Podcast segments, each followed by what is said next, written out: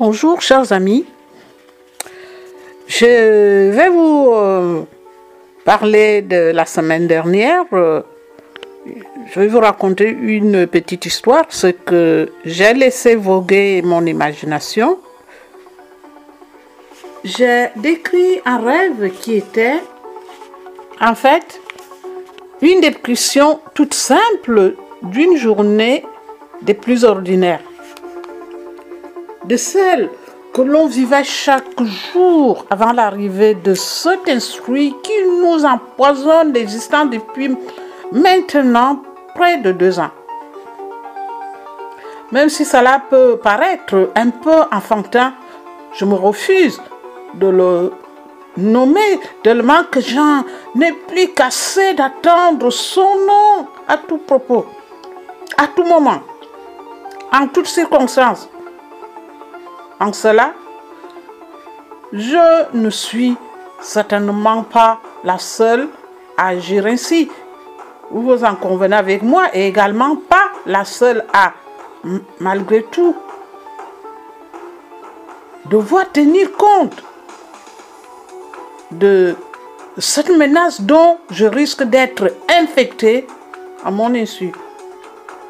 Bref, nous devons nous habituer à vivre avec cet opportun jusqu'à ce qu'il soit éradiqué ou à tout le moins que vous en ayons pris le contrôle d'une façon ou d'une autre.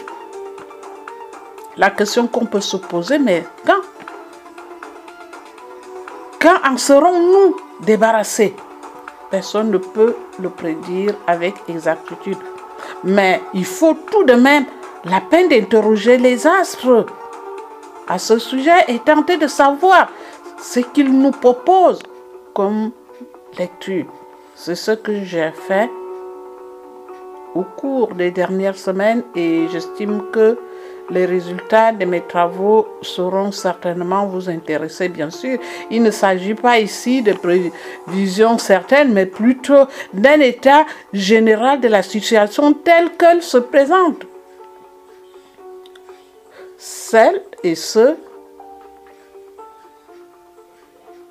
qui me lisent régulièrement ou qui écoutent mes podcasts se souviendront peut-être des choses que j'ai parlé l'an dernier, alors que j'avais vu ce que nous vivons depuis la fin de l'automne dernier. Je le répète, c'est un état général, mais qui peut tout de même nous donner un aperçu de ce qui nous attend peut-être au cours des prochains mois.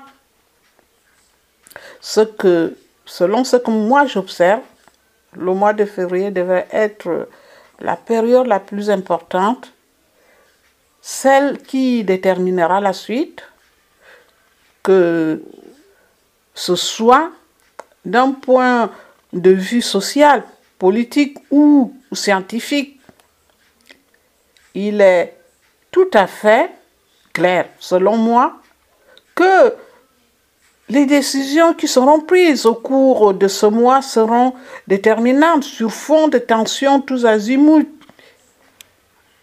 Des tensions en, Ukraine, les coups d'État en Afrique. Des voix se lèveront de partout, chacune cherchant à apporter sa vision et les solutions qu'elle pose. Tout au cours euh, des trois dernières semaines du mois, des débats s'animeront jusqu'à ce qu'un consensus un peu timide au début commence à faire son chemin, provenant euh, probablement du milieu scientifique. Et c'est ce dont Marx devrait être un point. Étonnement, et ce pourrait être une première mondiale.